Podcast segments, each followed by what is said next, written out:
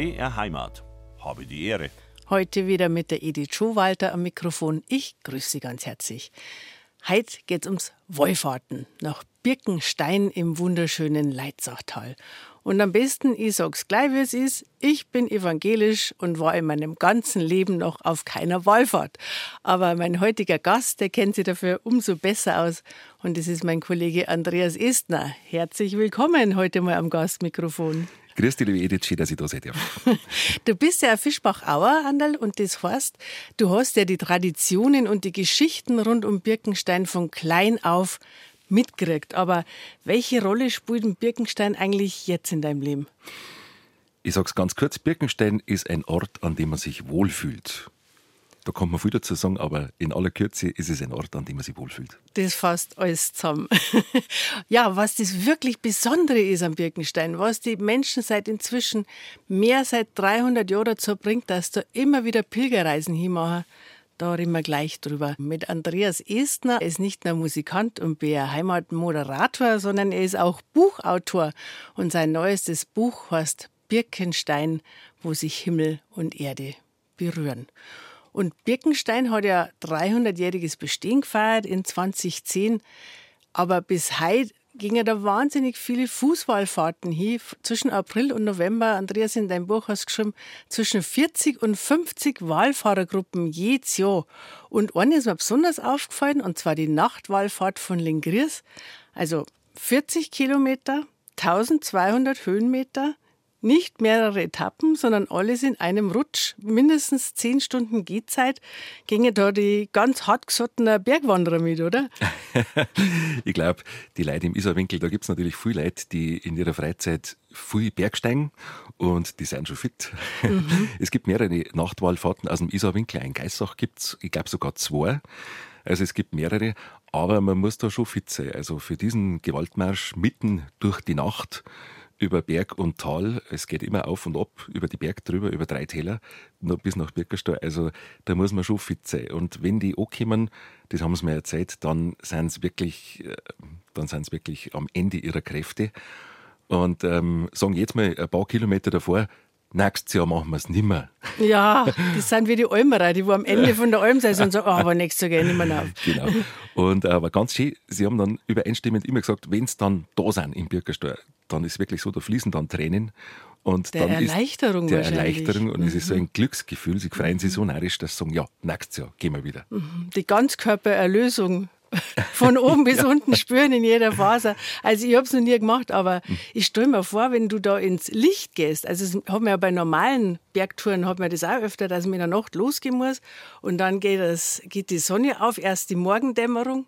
Also Toll ist bestimmt. Absolut, das glaube ich. Also die, äh, Sie haben es so beschrieben, Sie gehen ja durch die Nacht, also durch die Dunkelheit, das muss man sich mal vorstellen, mit Stirnlampen, durch die Almgebiete, durch die Bergwälder und dann so in der letzten Etappe geht dann die Sonne auf. Und sie gehen ja in Richtung Osten, vom Isarwinkel nach Birkerstall, ist genau mhm. genau Richtung Osten, und sie gehen quasi der Sonne entgegen, dem mhm. Sonnenaufgang entgegen. Toll. Ja.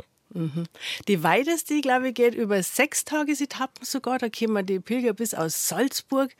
Aber was, wo kommen dann die meisten Pilger her, die nach Birkenstall gingen? Was ist denn das für ein, ein Pilgerbereich oder wie man das nennen soll? Einzugsgebiet für die Fußballfahrten ist, ähm, sind natürlich die Nachbarlandkreise. Also Bad Tölz-Wolfratshausen ist sehr stark. Da kommen es bis äh, Reichersbayern, Isarwinkel, äh, dann ähm, im Norden geht es bis in den Landkreis Ebersberg, Erding.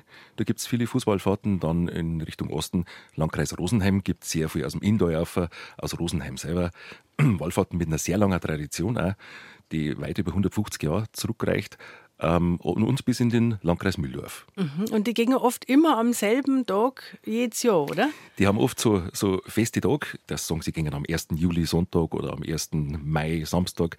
Ähm, und das weiß man im Birkerstein natürlich, wann die kommen. Die mhm. melden sich natürlich auch vorher an, mhm. weil dann wird der Gottesdienst gefeiert mit den Pilgern, sie werden empfangen. Und ähm, ja, also da gibt es ganz feste Traditionen. Mhm. Und interessant habe ich auch gefunden, dass es in deinem Buch alle aufgeführt, diese Fußballfahrten, die traditionell äh, jedes Jahr kommen. Und äh, wie du sagst, da sind welche dabei, wirklich mit äh, Jahrhunderte alten Tradition. Und manche sind ganz neu. Also in allen Zeiten haben sich da neue Traditionen mhm. rausgebildet. Das war so interessant. Also ich habe mir ein paar Tage wirklich Zeit genommen und habe alle Fußballfahrten abtelefoniert. Zuerst einmal finden müssen und dann abtelefoniert. Und ähm, das ist ein Bild, das äh, ist sehr unterschiedlich, das sich da ergibt. Also es gibt Fußballfahrten aus dem Tegernseer Tal zum Beispiel, die sind, nimmt man auch über 250 Jahre alt. Die haben eine ganz lange Tradition oder aus Kolbermoor und Rosenheim. Und dann gibt es immer wieder ganz neue Fußballfahrten, also zum Beispiel aus Schaftlach, mhm. liegt da im Landkreis Miesbach. Und ähm, die ist erst 2013 entstanden, also eine ganz junge Fußballfahrt. Und äh, die Gründe, warum Wallfahrten entstehen, die sind auch sehr unterschiedlich. Also manchmal sind es tragische Schicksalsschläge, also schwere Krankheiten. Da gibt es mehrere auch der jüngeren Wallfahrten, die entstanden sind, weil jemand schwer krank war und dann sind die ganzen Freunde und die Verwandten mhm. haben eine Fußballfahrt gemacht.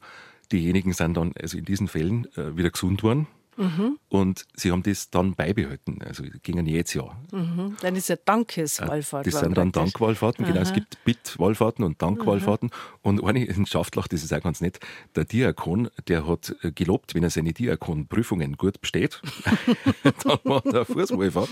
Und da sind dann auch einige mitgegangen und das haben sie auch beibehalten. Mhm. Ja, also wie du sagst, das ist wirklich aus allen Lebensbereichen mhm. und es zeigt ja auch, dass das alle Lebensbereiche anspricht. Genau, so ist, ja, so ist Also zum Beispiel in, ähm, in der Gegend von Warngau gibt es eine Fußballfahrt, die haben um eine gute Ernte bitt mhm. und haben das dann jetzt ja beibehalten. Mhm. In Neubayern im Inntal, äh, da gibt's, da haben sie um, um 1980 rum drum bett, dass sie einen guten Pfarrer kriegen, weil der Alte in Pension gegangen ist, haben das auch beibehalten. Mhm. Und das ist schon schön, weil das äh, so eine Ortschaft natürlich auch zusammenschweißt. Und mhm. wenn die. Jungen dann auch mitmachen und nachwachsen, äh, das ist schon was Besonderes. Also Corona war ja in vielen Lebensbereichen ein, ein großer Einschnitt, was Sachen für immer verändert hat manche ins Positive, manche vielleicht auch nicht so ins Positive. Merkt man das auch bei den Wallfahrten, dass das, weil da haben sie auch ausfallen müssen in der Zeit. Mhm die haben ausfallen müssen. Manche sind dann trotzdem gegangen, jetzt dürfen wir es ja sagen. Mhm. Im Nachhinein, war ja im Freien. genau, im Nachhinein haben sie es dann verloren. Aber äh, einige haben auch darunter gelitten. Die meisten haben gesagt, dass seitdem weniger Leute mitgingen. Aber vielleicht erholt sich auch wieder, es sind ein paar Leute weniger bei jeder Fußballfahrt, aber sie kommen trotzdem und das äh, Lustige ist eigentlich, oder was heißt das Lustige, das Nette ist irgendwie, Birkensteuer liegt ja im Leitzachtal, also ein bisschen am Berg drum, mhm. dahinter ist der Bratenstand, der Wendelsteuer und sie kommen wirklich aus alle Himmelsrichtungen über die Bergreihe mhm. und die Oberaudorfer zum Beispiel, die gingen über das Sudelfeld rum und ähm, jede Fußballfahrt erlebt was anderes, sie ist anders zusammengesetzt, hat andere Beweggründe und ähm, sie kommen alle, das ist einfach irgendwie schön. Mir mhm. gefällt das. Und die Fischbachauer kommen auch, oder? Selbstverständlich, die kommen natürlich ganz oft. Ähm, wenn man um ist, man trifft eigentlich meistens Einheimische, dieses ähm, nach Birkenstock gehen, das tut man als äh, Fischbachauerin oder als Fischbachauer oder als Leitzachtalerin und Leitzachtaler relativ oft eigentlich, immer wieder, ganz mhm. klar. Weil, Weil ich schon gesagt habe, man fühlt sich wohl. Das Birkerstorner Gleckerl, Andreas Istner, wie klingt's denn? Kennen Sie auch nicht das Birkerstorner Gleckerl? das Birkerstorner Gleckerl hat einen finde ich, wirklich einen sehr besonderen Klang, einen sehr markanten Klang. Das Geläut von den zwei Glocken ist sehr hoch, weil die Glocken natürlich ein bisschen kleiner sind, weil ja der Kapellenturm relativ klar ist. Mhm. Und ähm, das Geläut ist sehr hoch und ist, das Tonintervall zwischen den zwei Glocken ist eine kleine Terz. Und ein, eine kleine Terz ist ein sehr freundliches Intervall. Und wenn man die Glocken von Birkersdorf von der Weiten hört, dadurch, dass sie so hoch sind, hört man sie ja kilometerweit. Mhm. Ähm, dann hat das immer was Freundliches. Und wenn man auf Fußball fährt, ist besonders, dann freut man sich natürlich, wenn man schon mal die Kleckerli hat, oder? Schon mal hört, genau. dann weiß man, es ist nicht mehr weit. Also ich muss sagen, ich bin ja auch eine Oberbayerin, aber nördlich von München daheim. Und bei mir daheim, da kennen sogar wir Evangelischen die Wallfahrt nach Lourdes mhm. oder Lourdes, wie viele äh, Einheimische sagen. Und natürlich nach Altötting dann wird es schon eher ein bisschen dünn. Also ich mhm. muss sagen, im Birkenstein habe mir, bevor ich die kennt habe, nichts gesagt. Mhm. Aber ähm, du bist ja selber auch schon mehrmals nach Altötting gepilgert. Wie, wie vergleicht Sie das? Also wenn man jetzt das Pilgererlebnis in Altötting kennt, wie vergleicht Sie das mit Birkerstor? Altötting ist natürlich riesengroß. Ich war bei der Pfingstwallfahrt ein paar Mal dabei, von München aus, also von Kirchheim bei München. Und ähm, da kämen dann wirklich, ich glaube, es waren 6000 Wallfahrer zusammen. Das ist natürlich auch ein Gigantisch. gigantisches, großes Erlebnis, wenn man da fast 100 Kilometer zu Fuß geht und dann werden die Leute immer mehr und beten dann zum Schluss, ist der große Gottesdienst in der Basilika in Neudeding und ähm, das ist natürlich ein wahnsinniges Gemeinschaftserlebnis.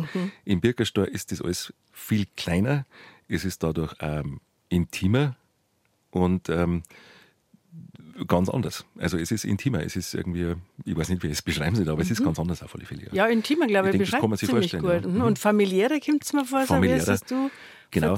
Ähm, Im Birkerstor ist so, dass die, die Klosterschwestern, den Kurat und den Pfarrer, die kennt ja jeder. Und auch die Wallfahrer, die kennen, kennen natürlich die alle persönlich, weil die über Jahre kommen. Und ähm, das ist dann, hat dann so eine starke familiäre Atmosphäre einfach. Ja.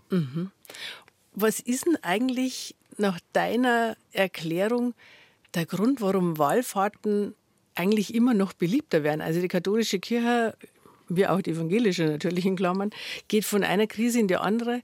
Aber die Wallfahrten, die nehmen ja zu. Also jetzt von Corona vielleicht einmal abgesehen, aber es sind wahnsinnig viele Leute, die gehen das ganze Jahr in keine Kirche rein, aber bei einer Wallfahrt, da gehen es auch gern mit. Das Phänomen, über das Phänomen habe ich auch sehr viel nachgedacht. Äh, auch bei den Recherchen im Wallfahrtsarchiv im Birkerstor äh, habe ich mir die, die Zahl der Messen angeschaut, die jedes Jahr gefeiert werden. Da haben wir im Birkerstor haben wir über 800 Messen im Jahr. Dazu kommen noch unzählige Andachten, Taufen, Hochzeiten, Silberhochzeiten, goldene Hochzeiten, Rubinhochzeiten, diamantene Hochzeiten. Also unglaublich. Ähm, in dem kleinen Ort ist so ein Hochbetrieb, so ein starkes spirituelles Leben, es sind so viele Gottesdienste, es kommen so viele Wallfahrer. Es ist wie eine Insel eigentlich in dieser Krisenzeit der katholischen Kirche. Das ist ähm, beeindruckend. Also es ist davon, wie du sagst, eigentlich nicht so berührt, sondern es ist, ähm, es steht für sich. Ähm, die Wallfahrer, das, das Pilgern, hat ja schon seit dem Buch von H.P. Kerkelingen einen Riesenaufschwung ja. gekriegt. Äh, ich bin da mal weg und ähm, ich denke, viele junge Leute erleben beim Pilgern Dinge, die sie sonst nicht erleben, weil man nimmt sie da für einen Tag, für zwei Tage, je nachdem, wie lange das man geht, raus aus dem alltäglichen Leben.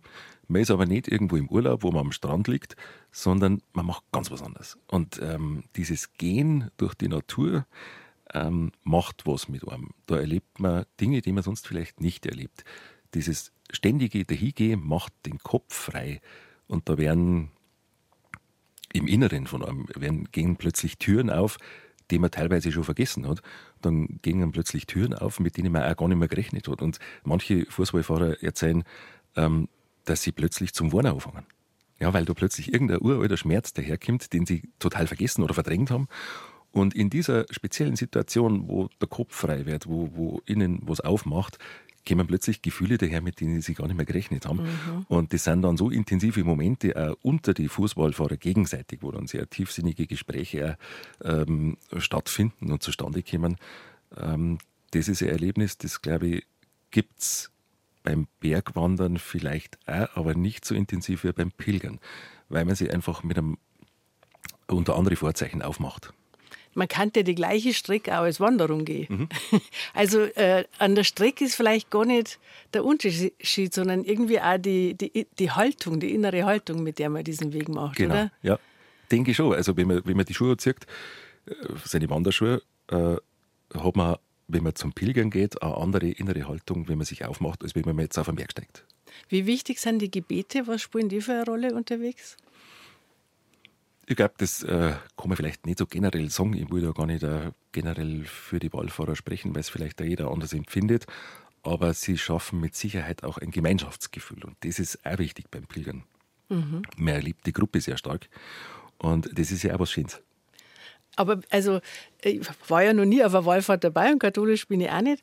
Aber äh, also es wäre nicht da andauernd gebetet, oder? Ist es insgesamt ein sehr ernstes Erlebnis oder gibt es da auch heitere Momente? Da gibt es natürlich auch heitere Momente. Es sind immer, also ich kann nicht für alle sprechen, aber es sind Etappen, wo gebetet wird mhm. und dann gibt es Etappen, wo völlige Stille herrscht.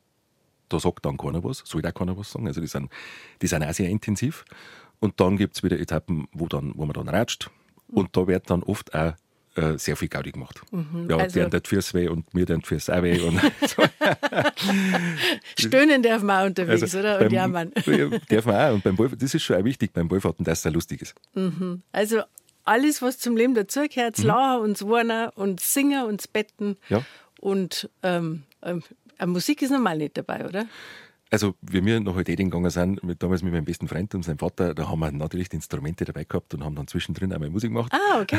das war, war ganz schön. Habe die Ehre, heute mit einem Experten für den bekannten oberbayerischen Wallfahrtsort Birkenstein im Leitzachtal. Und das ist mein Kollege, der Andreas Istner, weil er ist da selber daheim, direkt unterhalb von Birkerstor. Jetzt, Andreas, nicht jeder, der nach Birkenstein kommt, kommt unbedingt aus religiösen Gründen, weil das Leitzachtal ist natürlich eine beliebte Touristendestination.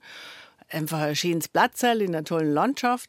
Und einmal im Jahr, da ist natürlich für alle, die Fotos machen und farbenprächtige Fotos machen, besonders attraktiv, wenn nämlich die große Trachtenprozession ist am Himmelfahrtstag. Bist du da selber auch dabei?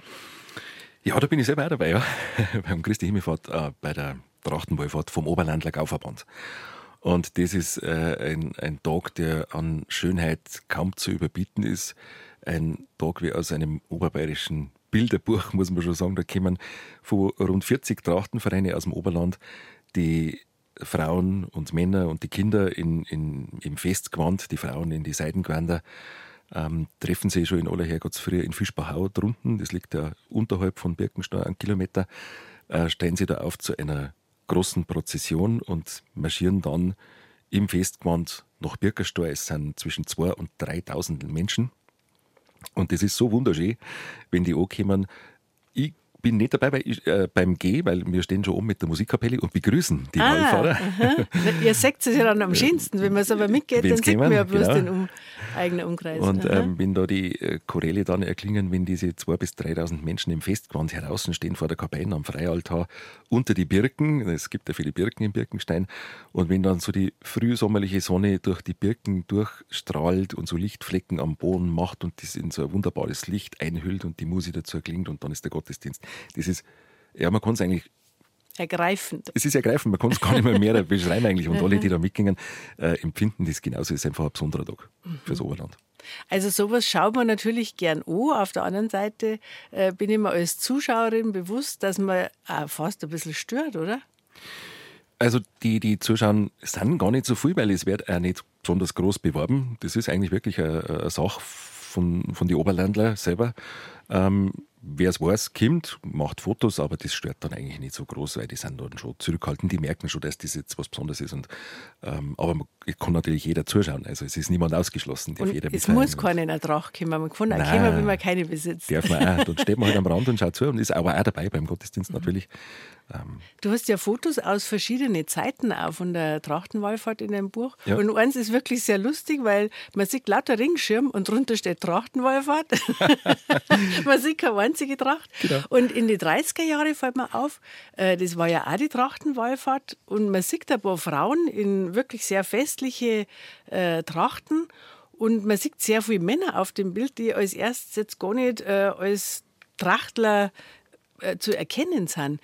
Ja. Hat überhaupt zu dieser Zeit jeder so, so eine tolle Tracht gehabt? Ich glaube nicht. Ähm, ich kann es nicht hundertprozentig sagen, das ist auch nicht erhoben worden damals. Äh, ich glaube nicht, dass jeder beim Trachtenverein war und ich glaube nicht, dass jeder so ein Gewand gehabt hat. Ähm, das kostet ja einen Haufen Geld, das, das muss man sich erst einmal leisten können. Geld und ich glaube, mhm. dass sie äh, Arbeiterfamilien das nicht immer leisten können haben, dass sie jetzt äh, das Festgewand für die Frauen haben, das Kirchengewand und, und das Mirda und, und, und Schoeg und das kostet, hat auch damals viel Geld gekostet und äh, auch der Schmuck, der dazugehört und äh, obwohl er natürlich von Generation zu Generation vererbt wird, aber ich denke, gerade Arbeiterfamilien haben sich das nicht immer leisten können. Aber trotzdem waren alle willkommen. Aber das Bild, das, das Bild ist so wunderbar, das habe ich im, im Wallfahrtsarchiv gefunden. Und wir haben es ganz groß gemacht, das ist auf eine ganze Seite groß gezogen, weil das, ähm, das so beeindruckend ist. Ich finde das so toll in den 1930er Jahren, wie die alle da stehen und alle mit gesenkten Köpfen nach vorn schauen zum Pfarrer und ja, das hat eine ganz besondere Atmosphäre, das Foto. Mhm. Sehr eine große Andacht. Ja, genau, das spürt, man, man da. da. Mhm. Und was ist denn jetzt für die Einheimischen der allerwichtigste Tag im Birkensteuerjahr?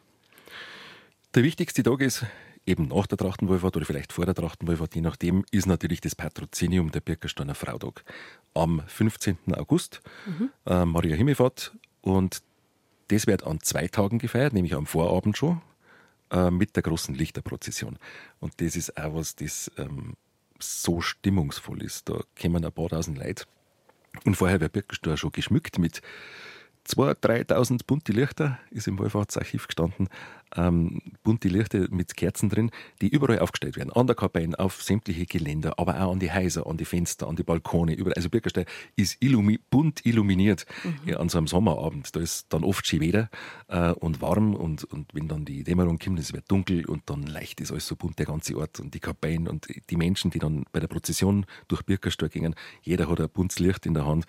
Ähm, das ist so ein eindrucksvolles Bild und wir haben es diesmal äh, eben 2023 habe ich eine wunderbare Fotografin gehabt, die da viele Bilder gemacht hat, ähm, die sehr schön waren sind und da sieht man auch, wie, was das für ein wunderbares Fest ist. Am nächsten Tag ist dann äh, das große Patrozinium eben mit der Kräuterweihe und da werden im Stundenrhythmus Gottesdienste gefeiert und dann am Vormittag aber auch der große am Freialtar und da kommen dann die Leute mit die Kehrweil und lassen Kräuter weihen und das ist ähm, ein richtiger Festtag. Mhm. Und da gehen wir als Fischbach auch, aber auch mit der Festtagstracht hin, oder? Ja, schon.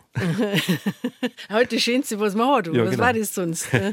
Jetzt hast du gerade gesagt von einer Profi-Fotografin, die das extra für die fotografiert hat. Also der Buch hat natürlich viel äh, interessanten Text, aber es lebt natürlich schon auch von den Bilder. Also zum Teil hast du jetzt auch gerade schon angesprochen, sind die aus dem, aus dem Wallfahrtsarchiv. Hast du da, wie hast du dir das überlegt, von was du jetzt noch da ein richtiges Profifoto brauchst, um das zu vervollständigen? Mhm. Also zum einen ist so, die, die Kapelle selber ist ja wunderschön. Also das ist ja eine Barock- Barockkapelle, also dichter und intensiver kann man sich das eigentlich nicht vorstellen, weil sie ist ja nicht groß, aber sie ist vollgepackt mit einer unglaublichen Pracht. Es sind über 90 Engel in sämtliche Größen. Und äh, das zu fotografieren ist nicht einfach, weil die Lichtverhältnisse innen relativ schwierig sind zu fotografieren. Und da habe ich so ein Glück gehabt. Ich habe nämlich einen Profi-Kirchenfotografen ähm, für mich gewinnen können, der äh, für die großen Verlage fotografiert und auch für, die, für das Ordinariat. Ähm, das ist der Anton Brandl aus München. Ähm, ich habe mir lange nicht getraut, dass ich ihn anrufe. Warum? Weil ich den so gut finde. Also er ist einfach so ein toller Aus Fotograf. Ehrfurcht. Aus Ehrfurcht, ja. Fürs Kloster Scheiern hat er auch ganz viel fotografiert. Mhm. Und ähm, dann hat er gesagt, Birkerstor, das mache ich. Mhm, einfach aus Freude schon. Aus Freude. Und dann war er viermal da, ist viermal gekommen und auch ist mit der Drohne über Birkenstock geflogen und hat wunderschöne Luftaufnahmen auch gemacht. Und natürlich im Inneren die Kapellen auch viele Details, den Sternenhimmel, die Engel und den Hochaltar äh, und auch die, die großen Ölgemälde am Laubenumgang, die die Geschichte, die Entstehungsgeschichte erzählen. Ähm, ganz großartig. Und dann eben die Kathi Ausfeder zum Beispiel, die ist eine Schlesierin, die hat mir ganz viele Fotos gemacht, so im Jahreslauf. Ähm, und die hat ein ganz gutes Auge für, für Schnappschüsse und für besondere Momente und die hat da tolle Sachen angefangen. Mhm. Der Sternenhimmel, äh, weiß ich, das hat ja auch eine besondere Bewandtnis. Den haben wir ja gar nicht immer gesehen. Da war ja zwischendrin, war der ja äh, von Wolken verhangen. Ja, von Wolken verhangen, genau.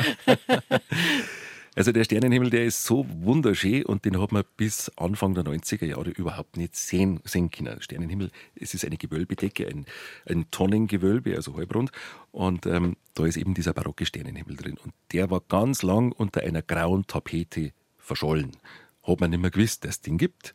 Und dann äh, war eine große Restaurierung und dann sind die Experten gekommen, die Firma Wiegerling aus Geissach, ähm, und die haben gesagt, so eine prachtvolle Kapelle kann keine graue Gewölbedecken haben. Das ist, kann nicht sein. Und dann haben sie mal angefangen, dass sie diese Tapete ein bisschen runter machen und haben dann festgestellt, da ist drunter eine blaue Farbe, also da ist was. Und dann ähm, war es ein großes Glück, die Schwester Eresta, die ja über 60 Jahre im Kloster Birkenstein war und die Kabine kennt wie niemand sonst auf der Welt, die hat gewusst, dass ganz um in der Kabine, wo es schon dunkel ist, wo man es fast nicht sieht, ein Gemälde hängt aus der Zeit um 1760. Und dieses Gemälde war die Vorlage für den Maler Sebastian Troger, der dieses Gewölbe ausgemalt hat, die Vorlage, nach der eben diesen Sternenhimmel gemalt hat. Und auch diese Vorlage hat er sich selber gemalt. Und anhand dieser Vorlage, die ganz genau in die Decke passt, haben sie diesen Sternenhimmel rekonstruiert. Und also er ist so wunderschön. Wir haben ein doppelseitiges Bild im Buch drin gemacht, damit man wirklich genauer anschauen kann und, und auch genießen kann, weil er einfach so schön ist. Mhm. Aber wer, wer, kommt denn auf die Idee, dass man da eine Tapeten hinmachen kann? Also 70er Jahre, also ich war mal so, das sind Tapeten, oh, bei alles hat man Tapeten braucht, aber dass man es in der Küche auch noch einen Sternenhimmel zu tapeziert hat, das ist mir jetzt, ja. das habe ich vorher noch nicht gehört. Es ist tatsächlich bei alle Befunde und auch, ich habe das komplette Wallfahrtsarchiv durchgearbeitet und auch die Unterlagen im ähm, Archiv vom Erzbistum nichts zu finden waren, das gemacht worden ist. Mhm. Es war eine furchtbar grobe Aktion. Gibt da keiner mehr zu jetzt es wahrscheinlich. Mehr zu. Muss irgendwann in den 30er Jahren gewesen sein. Da haben sie wirklich mit Fliesenkleber haben sie da so Aha. Tapeten aufgepappt. Fürchterlich. Mhm. Aber es hat immer wieder Berichte gegeben, ähm, dass die Kapelle so ein Bauwerk muss man ja ständig pflegen, so was man ja von Kirchen. Und dass da immer wieder mal ein bisschen ein Putz runtergefallen ist von der Decken.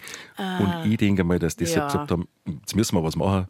Wenn Gold wir kein Geld haben. Genau. genau, das wird es gewesen sein. Wenn man im Leitzachtal was zum Feiern hat, eine Taufe, eine Hochzeit, ein Ehejubiläum, dann macht man das besonders gern in der Wallfahrtskapelle von Birkerstor, haben wir ja schon gehört. Und jetzt, wenn man es einmal zusammenzahlt, 863 heilige Messen werden da jedes Jahr gefeiert. Da braucht es natürlich einen eigenen Pfarrer. Das kann man ja nicht einmal so ein bisschen nebenher machen. Und diese Pfarrstelle, das ist interessant, das haben nämlich die Gläubigen einem berühmten Kutschenbauer zu verdanken, hat der Andreas Estner recherchiert. Was hat denn jetzt ein Kutschenbauer mit der Pfarrstelle zum tun? Ja, der Kutschenbauer, das war der Georg Lankensberger, ein Kutschenbauer, der aus Merktl am Inn stammt. Ähm, netterweise ist er im selben Haus auf die Welt gekommen, in dem Papst Benedikt auf die Welt gekommen ist. Ja. und der ist 1700, 1779 auf die Welt gekommen. Der Georg Lankensberger ist dann nach München gegangen und hat ähm, Wagen, Wagner, das Wagner-Handwerk gelernt, also mhm. Wagenbau. Kutschenbau, Wagenbau. Und äh, dann ist sein Chef verstorben und er hat dann die Witwe geheiratet. Also er hat in diese, das war gar nicht unüblich. Ja, mhm. er hat in diese, in diese Firma eingeheiratet und das war die Elite im Wagenbau damals in Bayern. Die haben die Nobelkutschen ihrer Zeit baut, also Krönungswagen für Könige, mhm. äh, Nobelkarossen für Prinzen, für Adelshäuser in ganz Europa. Also die waren richtig gut im Geschäft und die waren richtig innovativ auch. Der Georg Lankensberger war ein großes handwerkliches und technisches Talent. Er hat 1815 eine bahnbrechende Erfindung gemacht. Er hat nämlich die Achsschenkellenkung erfunden. Ach komm, was ist denn die Achsschenkellenkung? also man muss sich vorstellen, jetzt bei, bei der Kutschen war es bis zu dem Zeitpunkt war so, dass wenn man eine Kurven kann ist, hat sich die ganze Achs in diese Richtung bewegen müssen. Mhm. Ähm, mit seiner Erfindung hat, hat sich niemand nicht mehr die Achse bewegt in die Richtung der Kurve, sondern nur die Räder. Ah, so okay. Der Rest ist ruhig geblieben so praktisch. wie beim, beim Auto heute. Und diese Erfindung, die war so bahnbrechend, ähm, dass er sofort ein Patent, Patent angemeldet hat und über seinen Freund hat er auch in England ein Patent anmelden lassen, weil es hat sich rasend verbreitet mhm. auf der ganzen Welt.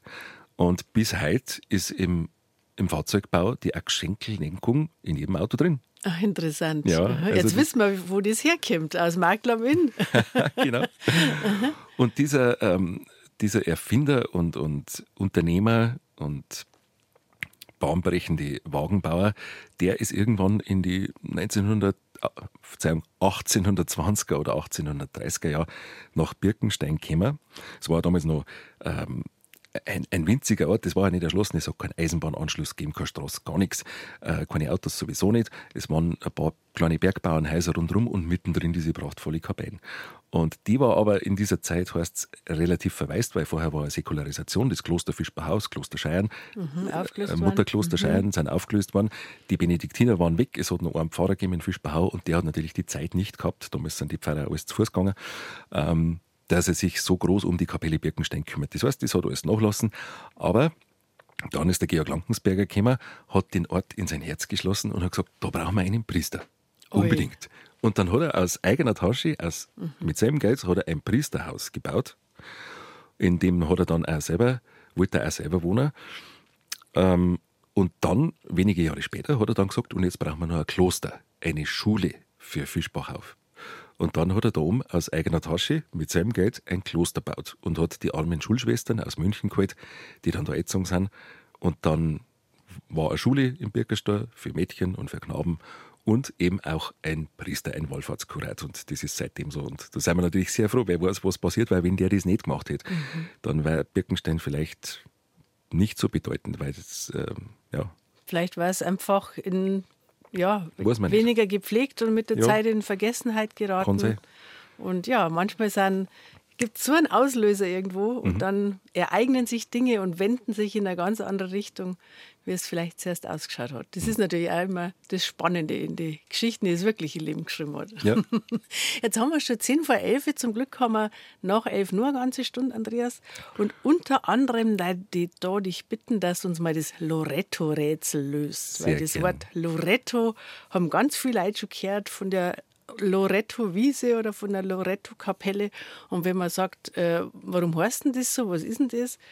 Dann wissen es viele gar nicht. Ich bin evangelisch, ich bin entschuldigt, ich muss nicht wissen, aber ich freue mich auf die Erklärung in der nächsten Stunde.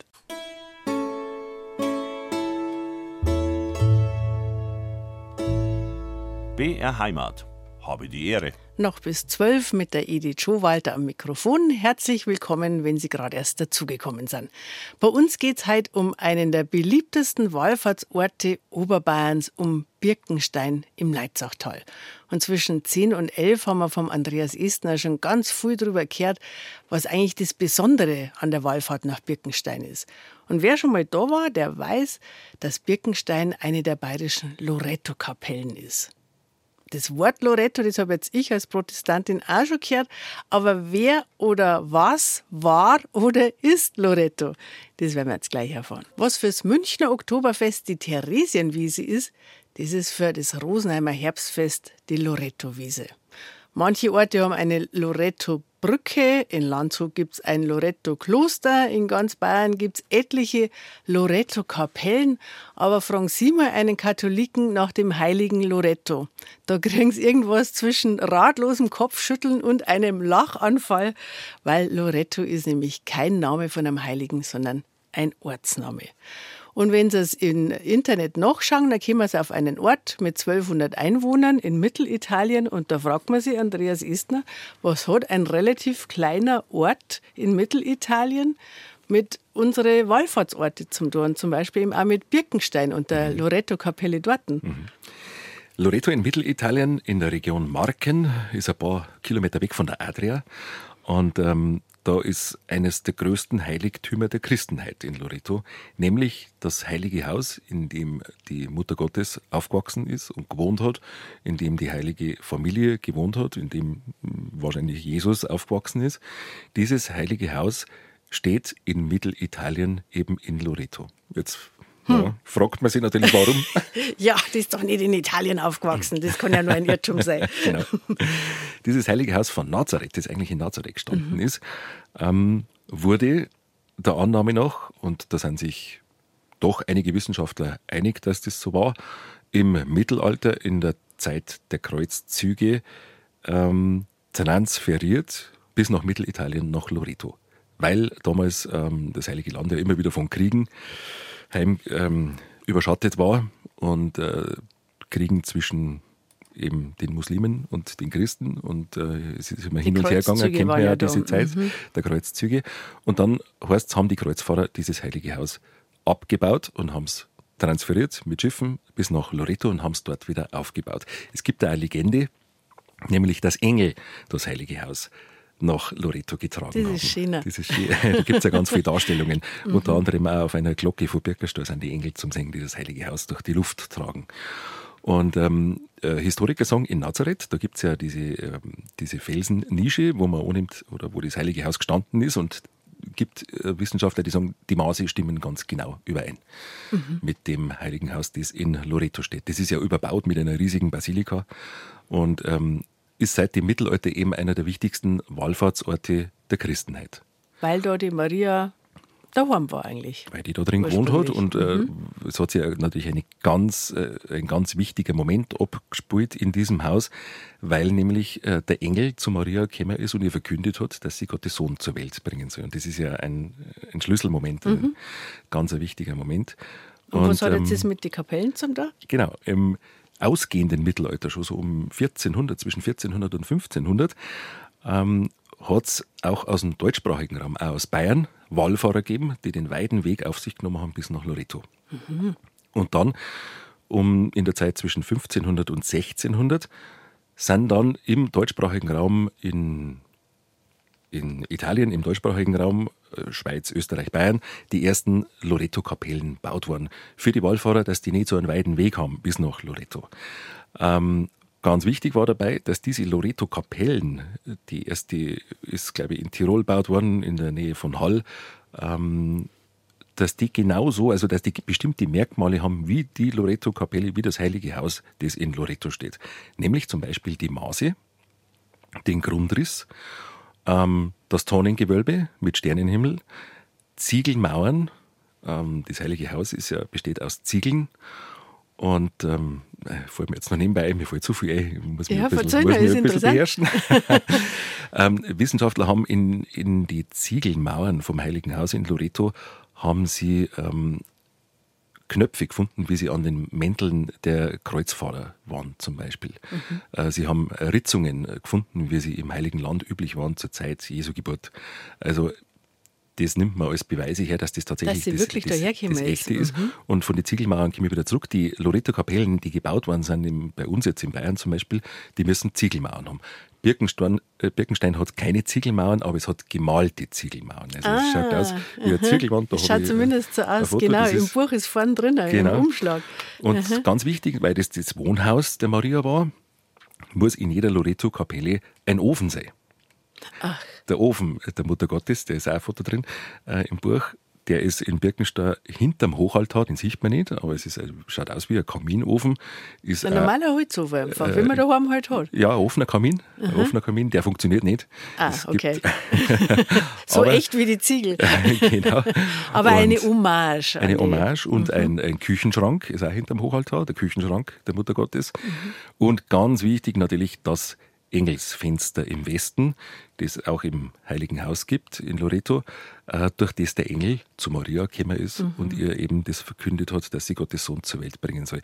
Und mir war es ganz wichtig, dass man damit man sich unter dem Begriff Loreto mal was vorstellen kann, weil natürlich weiß das bei uns in der Gegend jeder, dass das eine Loreto-Kapelle ist, aber keiner weiß eigentlich ganz genau, wo es jetzt das alles ist. Die wenigsten waren in Loreto. Und ähm, habe ich mit der Wallfahrtsleitung in Loreto ganz lang verhandelt, ein Dreivierteljahr, ähm, auf Italienisch. Gratuliere. das geht ja heute ganz einfach mit äh, Google-Übersetzer. Ähm, dass ich Aufnahmen äh, äh, vom Inneren kriege, vom Heiligen Haus in Loreto, mhm. damit man das vergleichen kann, wie schaut das Original aus und wie schaut Birkenstein aus. Und ähm, das finde ich sehr spannend. Da sieht man eben die Zirkelmauern, das Tonnengewölbe und die schwarze Madonna. Und das ist sehr interessant, weil Birkenstein hat auch einmal eine schwarze Madonna gehabt, nämlich genau zu der Zeit, wie die Kapelle gebaut worden ist. Da wollte man halt, dass es möglichst nah an Loreto ist, Am dass Original. das genauso ist. Mhm. Und zu der Zeit hat die, die Madonna von Birkenstein eine, eine dunkle Hautfarbe gekriegt. Mhm. Der Oldeding hat ja auch eine schwarze Madonna, oder? Genau. Mhm. Und da gibt es ja so viele. Äh, kannst du das erklären, wo das eigentlich herkommt mit der schwarzen Madonna? Ich kann es nicht generell sagen, nein. Mhm. nein.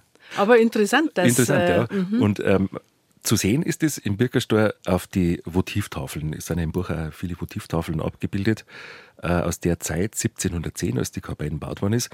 Da ist immer die Maria mit abgebildet auf der Votivtafel und immer mit schwarzem Inkarnat oder mit dunklem Inkarnat. Und das geht bis in die Zeit so 1751. Danach wechselt die Hautfarbe mhm. wieder. Und bei, die, ähm, bei der Restaurierung hat die Firma Wiegerling aus Geissach ähm, ganz genaue Materialproben gemacht, auch vom natürlich von Decken und Wänden, aber auch von den Figuren und habe festgestellt, dass an manchen Steinen sind zwölf Farbschichten auf Ui. der Madonna von Birkenstein. Also die ist sehr oft wieder neu gefasst worden. Sie hat auch verschiedene Gewänder und jetzt bei der großen Restaurierung in den 90er Jahren hat man dann die Originalfassung wiederhergestellt. Mhm. Wir ratschen über den Wallfahrtsort Birkenstein im Leitzachtal. Und jetzt gibt es ja in jeder Wallfahrtskapelle ähm, ganze Wände voller Votivtafeln. Das ist natürlich in Birkenstein das Gleiche. Andreas, du hast ja da ausführlich wirklich damit beschäftigt. Ändert sich das jetzt eigentlich, wofür gedankt wird im Laufe der Jahrhunderte? Oder gibt es so Sachen, die immer wieder auftauchen? Oder was, was sind denn da deine Erkenntnisse?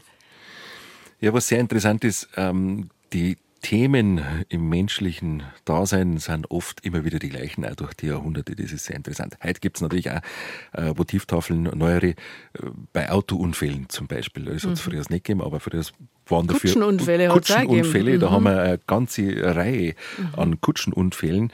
Und diese Motivtafeln, die sind die sind so interessant, finde ich. Da steht jetzt nicht immer wahnsinnig viel dabei, aber diese Bilder erzählen ja schon Geschichten. Da haben wir zum Beispiel aus dem Jahr 1828 einen Kutschenunfall. Dann haben wir einen Unfall bei der Holzarbeit, wo einer unter dem Baum drin liegt, von 1836. Daneben haben wir Soldaten, die im Feld waren. Die haben eine blaue Uniform, oh, königlich bayerisch, mhm. die äh, in, in, Frankreich waren. Die haben darum gebetet, dass sie gesund heimkommen. Das sind jetzt zwei Soldaten aus dem Inntal, zum Beispiel aus Nussdorf. Ähm, dann hat man einen Raubüberfall. Da, ist, da liegt eine Frau am Boden, das ist ein Stumm mit einem Kachelofen von 1823. Ähm, da liegt eine Frau am Boden mit verbundenen Augen und gefesselt und daneben ist einer, der, der sie gerade fesselt und die ist überfallen worden, hat in ihrer Not zur Maria vom Birkersteuer gebetet und ähm, ist erhört worden und hat das dann als Dankesgabe gebracht. Oder da ist eine, eine Frau vom Obstbaum runtergefallen, 1872. Äh, Ganz oft Wöchnerinnen im Wochenbett, mhm. wenn es da. Ähm, das war ja wahnsinnig gefährlich eigentlich. Wahnsinnig gefährlich mhm. für die mhm. Frauen. Äh, und äh, da, es gibt sehr viele Votivtafeln, wo äh, Wöchnerinnen drauf sind. Oder eine zum Beispiel, das ist ein Bergmann, der ist verschüttet worden, der war fünf Tage verschüttet, hat im Bergwerkhaus am hat zu Maria gebetet, ist dann wieder gefunden worden und hat die Votivtafel gestiftet. Mhm. Also ganz viele Sachen, Hochwasser. Dann haben wir eine aus dem Zweiten Weltkrieg, München im Bombenhagel. Also da sind sichtbar Stadthäuser, die brennen, äh, aus dem Jahr 1943. Ähm, es geht quer, ganze, äh, quer durch die Geschichte, Geschichte eigentlich. Quer durch die mhm. Geschichte. Es sind ähm, Zeugnisse der Geschichte, Zeugnisse was alles passieren kann im Leben. Ich sage immer, es ist ein Spiegel des, Leben, äh, Spiegel des Lebens und Spiegel des Leids, ähm, was Menschen alles passiert ist im Leben. Sehr oft auch Viehseuchen. Da haben wir zum Beispiel eine aus dem Isarwinkel aus Lengriers von 1822, wo der Georg Wasensteiner ähm, malen lassen hat. Da steht drauf, ich weiß mir nicht mehr zu helfen in dieser Not. Und er hat bei der Mutter Gottes in Birkenstein Hilfe erlangt. Da sieht man auch die lange Tradition vom Isarwinkel zum Beispiel sind die damals schon nach Birkerstall gegangen, mhm. diese Weidestrecken. Und er hat diese Tafel gestiftet, wo er in der Mitte kniet, äh, rundherum äh, eine Kuhherde. Und das findet man auch sehr oft, die Viehseuchen, die hat es sehr oft gegeben früher. Ja, das war ja existenzbedrohend. Existenzbedrohend. Mhm. Da haben wir ja nicht eine Versicherung gehabt, wie dann später irgendwann. Genau, und mhm. natürlich auch kein Viechdoktor, also kein Tierarzt. Mhm. Und ähm, sehr interessant ist natürlich auch im Laufe der Jahrhunderte, also die gingen jetzt zurück. Ich habe bewusst große Darstellungen gemacht, pro Votivtafel eine Seite, dass man es richtig schön sieht. Gingen jetzt zurück bis 1714. Äh, ist erfolgskundlich interessant, die Trachten der Menschen damals, ähm, was sie auch gehabt haben. Die Männer haben ja, bis in die Zeit um 1820 lange Gehröcke gehabt, also die fast mhm. bis zum Knie gehen mhm. zum Beispiel. Auch das ist sehr interessant. Und, die ja, Mode kriegt man gleich noch mit. Die kriegt man gleich noch mit, ja. Also eine Gebetserhörung, ähm, hast du mir vorhin schon erzählt, dass da sieht man keine Votivtafel, sondern das muss man wissen. Da gibt es eine schwere Eisenkette. Was hat es mit der auf sich? Ähm, ich habe die Erzählung von der Schwester Aresta, die ja lange im Kloster Birkenstein war, kennt ähm, über die Mutter Almeda. Die Mutter Almeda war die Generaloberin der armen Schulschwestern in den 1930er und 40er Jahren. Und ähm, die hat einen Mantel gestiftet für die Mutter Gottes. So sind wir eigentlich draufgekommen. Und dann äh, hat die Schwester Aresta erzählt, ja, weil da ist einmal eine, eine Schwester der armen Schulschwestern ähm, von der Gestapo verhaftet worden und äh, ins Konzentrationslager gekommen oder war kurz davor, dass sie ins Konzentrationslager kommt. Dann habe ich mich auf die Spuren begeben und habe da zu recherchieren begonnen und habe dann herausgefunden, ähm, es hat in den 1930er Jahren eine Razzia gegeben der Gestapo bei den armen Schulschwestern im Mutterhaus in München, aber auch in Außenstellen. Und dabei ist tatsächlich eine ähm, Schwester verhaftet worden und die ist nach Berlin gekommen in ein berüchtigtes Gefängnis. Und daraufhin hat die Mutter Almeda eine Wallfahrt unternommen nach Birkenstein von München, vom Mutterhaus der armen Schulschwestern nach Birkenstein und hat auf dieser Wallfahrt eine schwere Eisenkette nach Birkenstein dran. Mhm. Äh, ist in die Unterlagen gestanden und hat dann äh, zwei oder drei Nächte, Tage und Nächte in der Kapelle ganz allein verbracht, ohne Essen und Trinken und hat nur gebetet und gebetet und gebetet, Tag und Nacht, bis zur vollkommenen Erschöpfung. Und ähm, wenige oder kurze Zeit später ist diese Schwester, die im Gefängnis war, wieder freigekommen.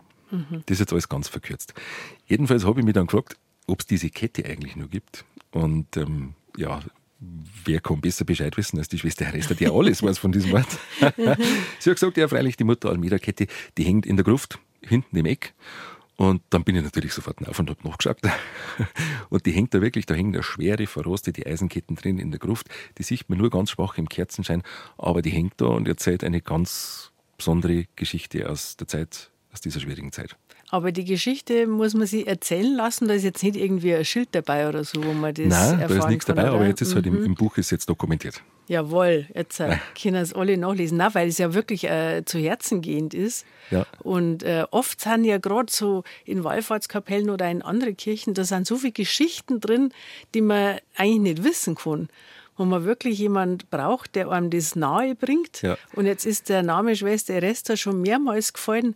Über die da ich jetzt nach der nächsten Musik gern ausführlicher mit dir reden, weil die ist ja wirklich, glaube ich, sowas wie die Seele von Birkenstein lang gewesen, gell? lang gewesen. Die war fast 64 Jahre lang im Kloster Birkenstein und ähm, sie kennt den Ort wie niemand anderer und äh, hat den Ort natürlich auch geprägt. Was macht eigentlich einen Wallfahrtsort aus? Da haben wir jetzt ja schon viel gehört über die wunderschönen Gemälde in der Kapelle, über die Gebete der Menschen, die hinkommen. Aber es ist natürlich auch ganz wichtig, wer da ist, wenn man hinkommt.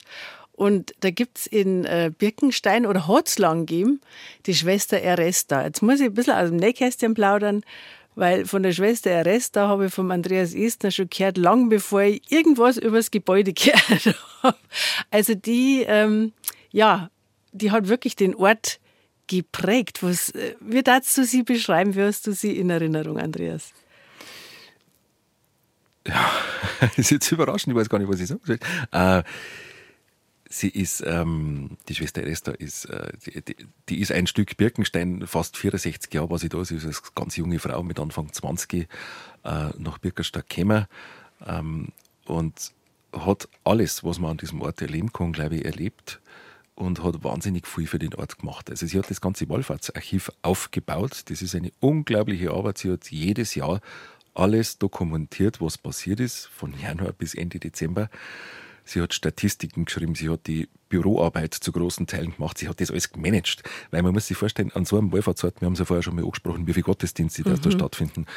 Da kommen ja Leute, unglaublich viele Leute, das vorsichtige Schätzungen sagen, es sind rund 200.000 Menschen pro Jahr. Ja, Wahnsinn. Ist wirklich viel und ähm, vermutlich sind es viel mehr.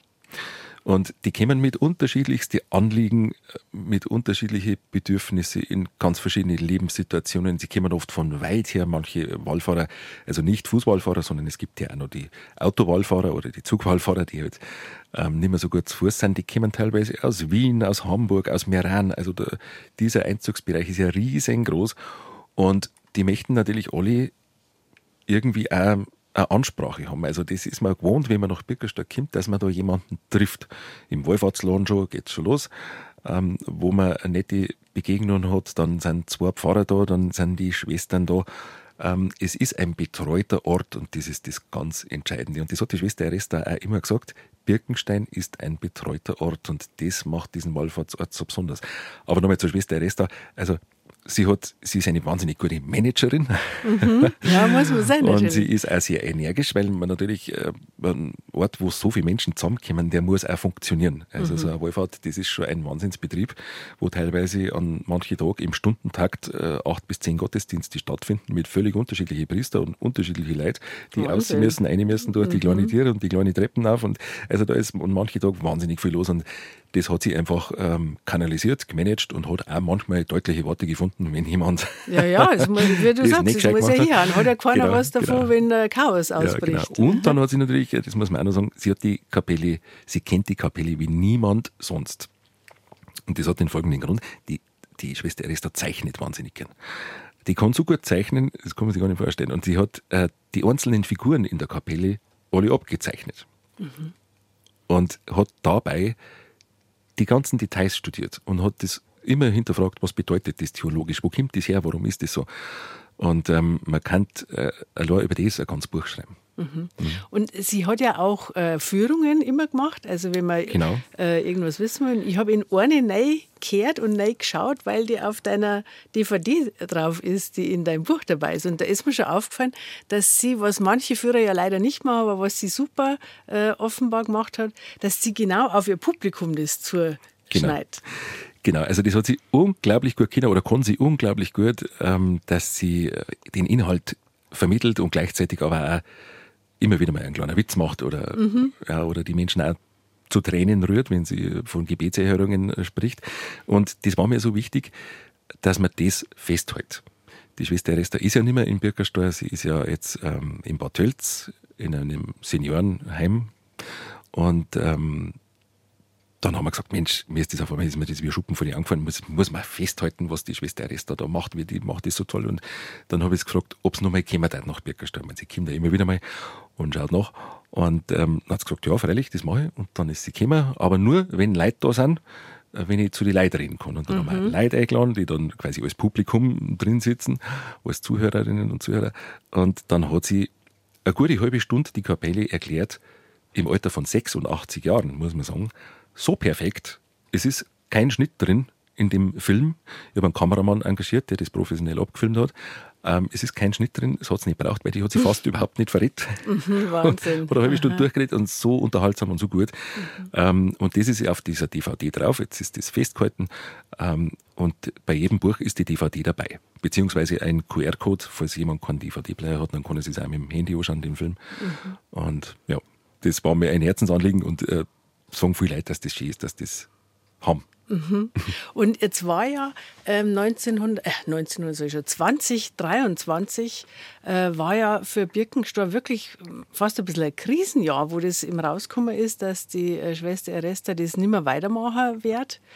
Ähm, also mittlerweile weiß man, wie es ausgegangen ist, aber ich kann mich erinnern, dass du da in der Zeit wirklich richtig gebankt hast um das Birkenstock. Ja, das war 2022. Da ist plötzlich ähm, die Pressemitteilung gekommen im Frühsommer, dass die armen Schulschwestern Birkenstein verlassen. Nach 173 Jahren.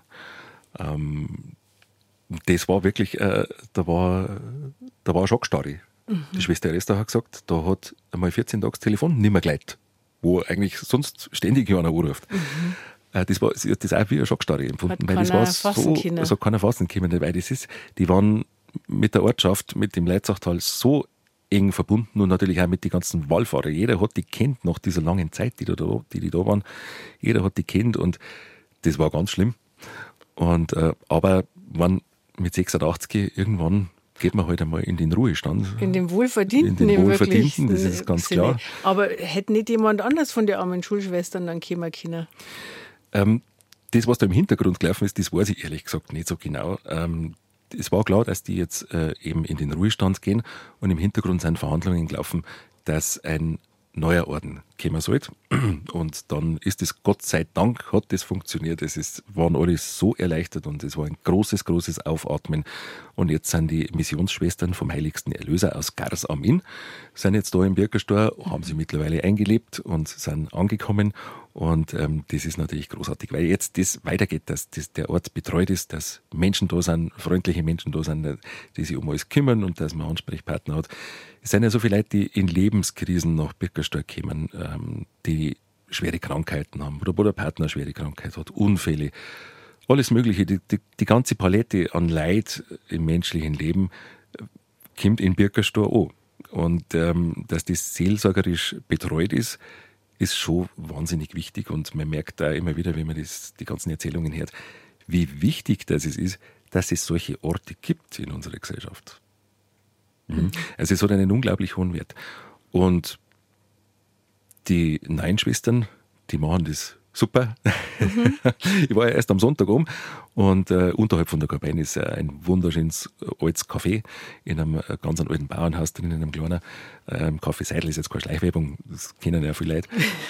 und die haben auch gesagt, mei, jetzt waren die Schwestern da und schön was und nett was. Aber es ist so schön, dass es weitergeht und das ist halt Wird es ein großes Fest geben haben wahrscheinlich, wo ja, die gekommen es sind, oder? natürlich einen großen Gottesdienst gegeben. Und ähm, ja, Mehr kann ich dazu jetzt eigentlich gar nicht sagen. Mhm. Also ein Detail, was mir noch äh, aufgefallen ist in dem Buch, ist, dass die Fischbachauer Sängerinnen bei den armen Schulschwestern äh, das mehrstimmige Singen gelernt haben. Also dadurch äh, haben sie ja quasi ein, ein großes äh, Erbe ausgelöst. Also das bleibt mhm. ja. Mhm. Ja, genau. Die armen Schulschwestern, also von denen bleibt ganz viel. Also es waren ja 173 Jahre, waren die da äh, im Jahr 2022. Das ist auch noch eine nette Geschichte, oder was heißt nette Geschichte, aber eine Geschichte, die da dazu passt. 2022 ist verkündet worden, dass sie Birkenstein verlassen. Und im Frühjahr ist neben dem Kloster eine Linde gefällt worden. Die Linde, die war nicht mehr verkehrssicher, da sind immer wieder Äste runtergebrochen und die war ihnen ähm, faul und die hat es weggemessen. Mhm. Und dann ist die gefällt worden und das war die Linde der armen Schulschwestern, die oh vor 100, ja, oh. das ist eine Geschichte, ich als Baumfreundin. vor 173 Jahren, also damals, wo die armen Schulschwestern gekommen sind nach Birkenstein in ihr nagelneues Kloster, das der Lankensberger gebaut hat, haben sie diese Linde gepflanzt. Und in dem Jahr wo die armen Schulschwestern Birkenstein verlassen, kurz vorher. Haben wir die weg da müssen. Haben wir die weg da müssen. Und das war schon, ähm, also wenn ein Baum umgeschnitten wird, tut es manche Leute weh, aber, aber das war halt so symbolträchtig, mhm. weil das so eng mit den armen Schulschwestern zusammenhängt und ihrer Geschichte und ja. Aber jetzt muss ich sagen, ähm, Linden, die treiben ja aus dem Stock wieder aus. Die, wenn ja. man auch umsägt, da kann trotzdem wieder was Da müssen wir noch schauen, weil der Stock ist noch da.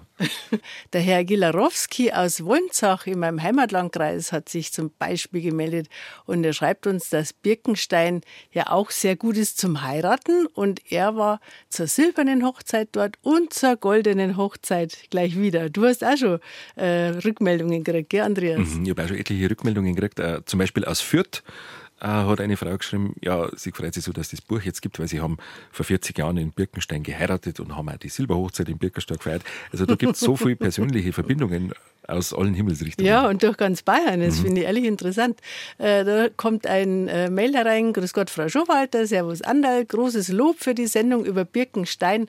Das Gespräch ist unterhaltsam und sehr interessant. Wir erfahren viel Neues. Viele Grüße, Anni und Sepp Engelsberger aus Lengendorf. Vergeht's gut.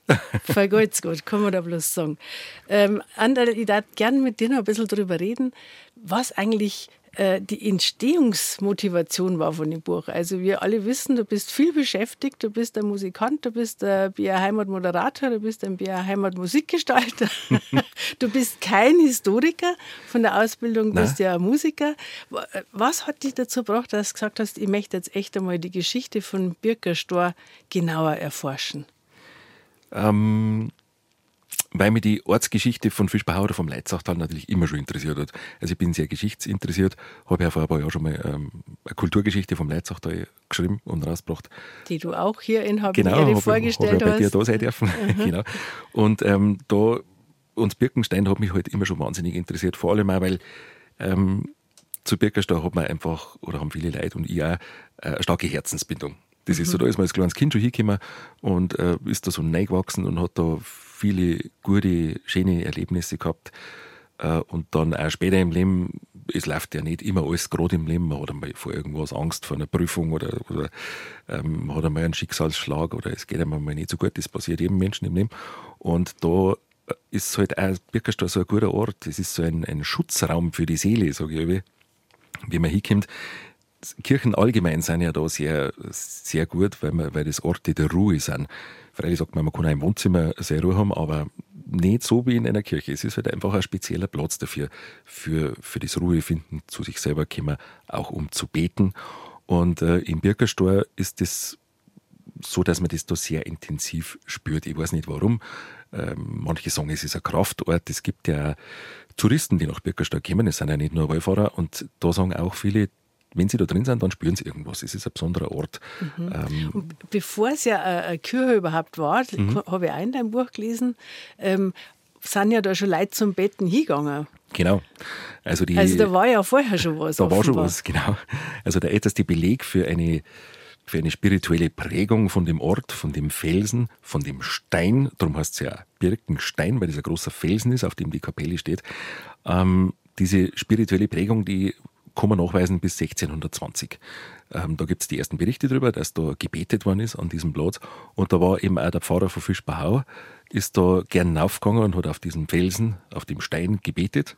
Und da hat ihn einmal ein leichter Schlaf übermannt und dann ist ihm im Traum die Mutter Gottes erschienen, wie auch noch zwei anderen aus Fischbachau und Birkerstor. Und das war letztlich dann der ausschlaggebende Punkt, dass die erste Wallfahrtskapelle gebaut worden ist 1673, mhm. also vor 350 Jahren. Und dann ist in kürzester Zeit die Zahl der Guttaten, heißt es in die alten Berichte, also Gebetserhörungen, äh, so stark geworden, ähm, dass man dann 1710 eine größere Kapelle gebaut hat. Und das Entscheidende, das jetzt, muss ich jetzt nur dazu sagen, der Pfarrer hat geträumt, die Maria ist ihm im Traum erschienen und hat gesagt, wer mich an diesem Ort verehrt, dem werde ich meine Hilfe zuteil werden lassen. Und das ist das ganz Entscheidende, auf diesem Felsen.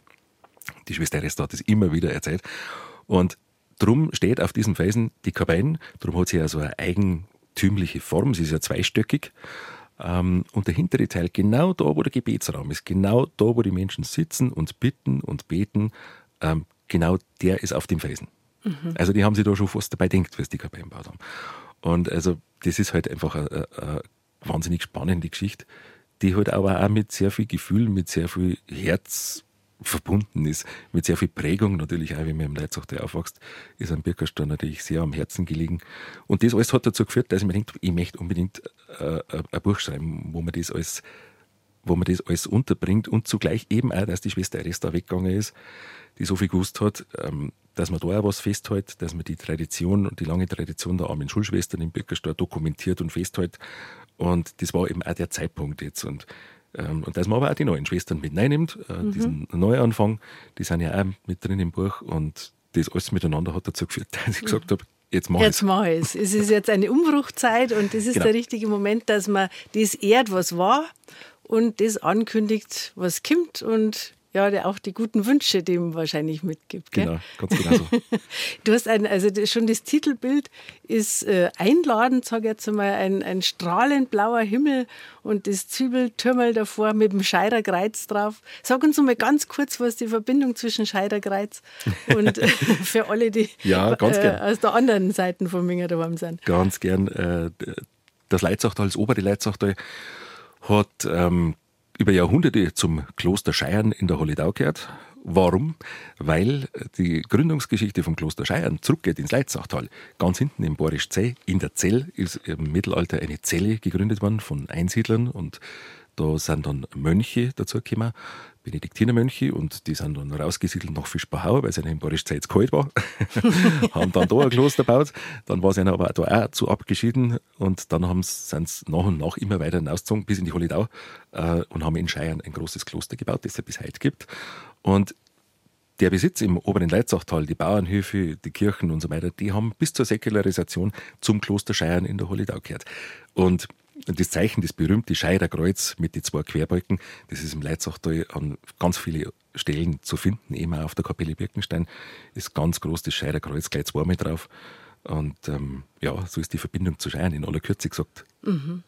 Also dein Heimatort und mein Heimatort. Ja, haben eine lange Geschichte. Spirituell verbunden, das ist so interessant.